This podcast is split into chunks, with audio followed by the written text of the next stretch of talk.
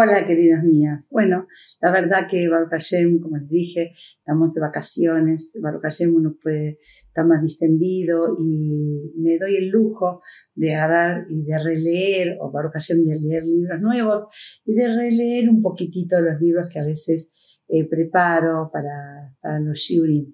La verdad que me estoy dando el gusto nuevamente y me encantó, me encantó volver a leer el libro de Rabban Shar eh, Casados o Cansados, muy lindo libro, re que te recomiendo. Y acá está hablando un poco del Señor, habla del Señor. Entonces dice, ¿cuánto nos tenemos que cuidar nosotros las mujeres en nuestro Señor para el Shalom Bay? Porque por sabemos el Yeserará del hombre. Entonces dice que el Yeserará es tan, tan flojo, dice acá el Rab, que en vez de tentar a 50 hombres hace que una sola mujer salga con falta de seniud y ya está. Lo demás es historia. Entonces, ¿cuánto tenemos que cuidar para que nuestros esposos caminen por la calle tranquilo, lugares donde vamos de vacaciones? No porque estamos de vacaciones todo vale. Ah, no, porque es mi hermano, porque es mi pariente, porque nos conocemos de la yeshiva, porque están, estamos poniendo en sacrificio a nuestros esposos, a nuestros hijos, a veces por lugares donde van, o se ponen a jugar en familia, a veces decimos, con yernos, con cuñados. ¿Y quién dijo que todo esto se puede, hombres y mujeres? Pues está bien porque estamos de vacaciones, no, quieren estudiar algo en la mesa, compartir una mesa, perfecto, pero eso de estar jugando hombres y mujeres, ¿no es cierto? ¿Qué necesidad? Estar así, a veces pasas en, lugares de, recreamiento que charlan hombres, mujeres, todos juntos, y, esto está totalmente prohibido, ¿no es cierto? No porque estemos de vacaciones tenemos que darle libertad, lo aleno, a ese Yeser que está muy alerta, ¿no es cierto?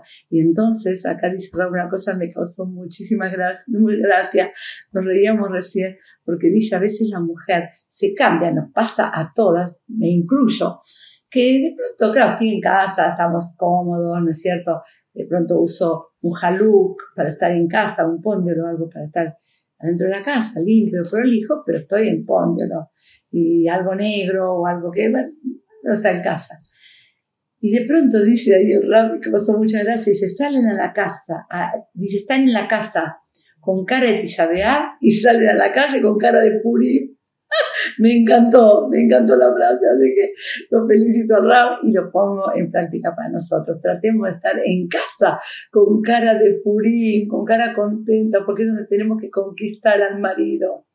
Utilicemos nuestra sonrisa, nuestros maquillajes, todo lo que quiera, nuestro arreglo para estar en casa, para estar bien arregladita, para atraer la mujer mientras está teorá, tiene que ser provocativa para su marido. Pero mientras está en situaciones que no son eh, eh, circunstancias favorables, la mujer tiene que estar atractiva. O sea, tiene que atraer los ojos del marido. Yo le decía a mi esposo, por favor, antes de entrar a ver a los chicos, pasa por la cocina, que estoy yo, porque yo no soy una silla más de la casa. Y de pronto me di cuenta que a lo mejor tenía que estar yo más atractiva para los ojos de él cuando él entra, cuando sale, cuando está, y que piense solamente en nosotros. Besat como dice el Rab, que hay muchos accidentes en las autopistas, en los lugares, porque hay, carteles que no son los que nuestros hombres tienen que ver.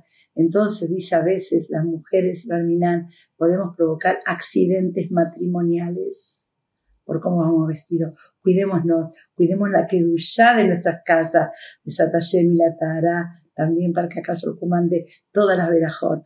Un beso, nos vemos.